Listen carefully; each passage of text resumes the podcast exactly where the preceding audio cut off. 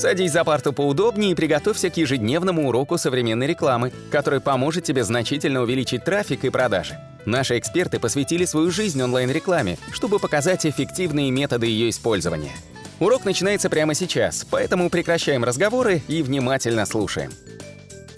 Всем привет, это 94-й аудиоподкаст. Меня зовут Ультовский Анатолий, рядом со мной Николай Шмачков. И сегодня мы будем обсуждать расширенные сниппеты и как действительно необходимо продвигаться под расширенные сниппеты. Кто не знает, это а, еще многие называют позиция 0. То есть, когда вы задаете какой-то определенный вопрос в Гугле, а, и Google показывает вам а, ответ на этот вопрос и ссылка на тот сайт, который содержит ответ на этот вопрос. И сегодня Николай нам расскажет поподробнее, как действительно продвигаться именно в расширенные сниппеты, потому что многие сайты, допустим, тот же HubSpot, показывали про огромное увеличение трафика после того, как они оптимизировали именно под расширенные сниппеты.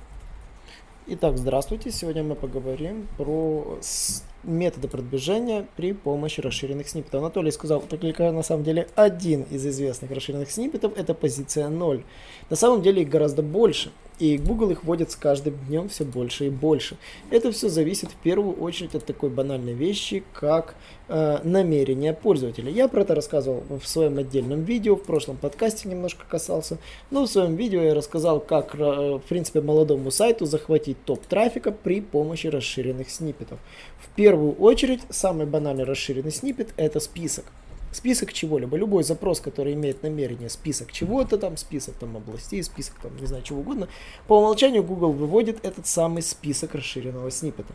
И юмор в том, что вы можете попасть в эти списки, например, банально топ пиццерии Одессы и еще тому подобное. То есть, если же попадаете на эти статьи, то есть, условно говоря, то вы хотите оказаться там, то есть грести трафик с этих статей. Поэтому оптимальный вариант для того, чтобы получать трафик с расширенных списков, вам нужно просто всего лишь найти владельца этого расширенного списка, написать ему и попросить его включить вас. То есть молодому сайту это самый простейший трюк для того, чтобы получать трафик. Второй, конечно же, метод это, ну, так называемый, если вы сайт с рецептами, то будьте добры, поставьте микроразметку рецепты. В принципе, самый оптимальный вариант сайту, который занимается чем угодно, ну, не знаю, связанным с продовольствием, завести себе в блоге блог с рецептами. То есть отдельный блок блога, в котором будут рецепты.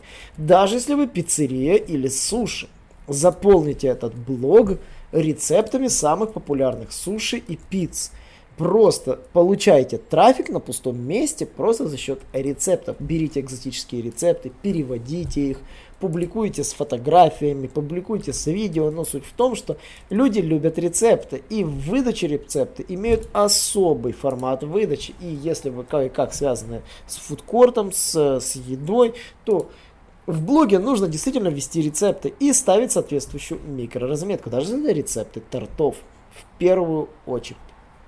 Едем дальше.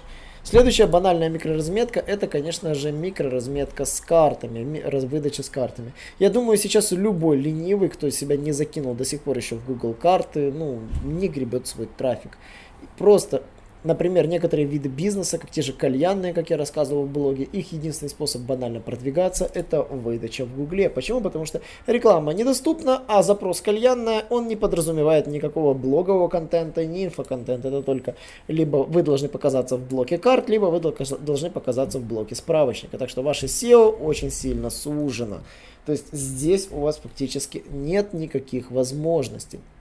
Также это же касается роликов. Например, э, по запросу Google AdWords я бы никогда в жизни не продвинулся, но мой ролик занимает первое место. Совсем недавно ролик моей коллеги Алены э, по Фейсбуку, по рекламе Facebook начал занимать первое место в выдаче. То есть в Гугле по запросу реклама Facebook у нас не статья, у нас ролик. Почему? Потому что по этому запросу Google показывает блок с видео. С Яндексом ситуация чуть-чуть другая. У Яндекса блок видео показывается гораздо реже. И это действительно факт. Google не так сильно пиарит ви- сервисы видеохостинга, потому что э, YouTube, Яндексу YouTube не принадлежит. Яндексу принадлежит свой собственный, скорее всего, сервис видеохостинга, который не сильно, в принципе, даже и в России популярен. YouTube имеет безумную популярность во всем мире. В то время как Google удовольствием показывает YouTube среди своих списков расширенных сниппетов, в то время как Яндекс вынужден показывать, ну, его почему? Потому что пользователи часто ищут видео. И действительно, оттуда тоже можно грести трафик за счет, в принципе, YouTube выдачи. По поводу статей. Э, все вы знаете, что новостные ресурсы имеют особый формат выдачи. И если вы планируете продвигаться как новостной ресурс, э, вы, в принципе, можете выбрать какую-то очень узкую тему с популярным трафиком и, конечно же, постить в ней контент. Если вы пройдете модерацию Яндекс Новостей, Google Новостей, с новостей трафик грести довольно мило. Конечно же, в расширенные сниппеты я бы это так не загинул, но в расширенные элементы выдачи, да. Более того, если вы планируете развиваться только на рынок России, начните с Яндекс.Дзена, публикуйте свежие новости там. По поводу других элементов расширенной выдачи. Э, я бы обратил внимание на то, что есть иногда такие банальные моменты, когда люди ищут э, что-то в сравнении с чем-то. И в этих элементах выдачи, то есть, конечно, иногда могут фигурировать другие статьи, другие списки, допустим, или, допустим, что входит в состав чего-то, чего-то. Э, вы можете связаться с автором статьи, дополнить эту статью вашей информацией, ну, конечно, любезно попросив, чтобы он оставил ссылочку на вас. А, есть один такой момент. Вы можете пытаться создавать такой контент сами. Но мы, как показывает практика, а, хуже всего получается сдвинуть кого-то, кто уже такой список создал. А, есть, конечно, понятие такого многорукого бандита, и это такой вариант, что Google дает шанс молодым сайтам на очень короткий период времени ограниченной группе пользователей показы.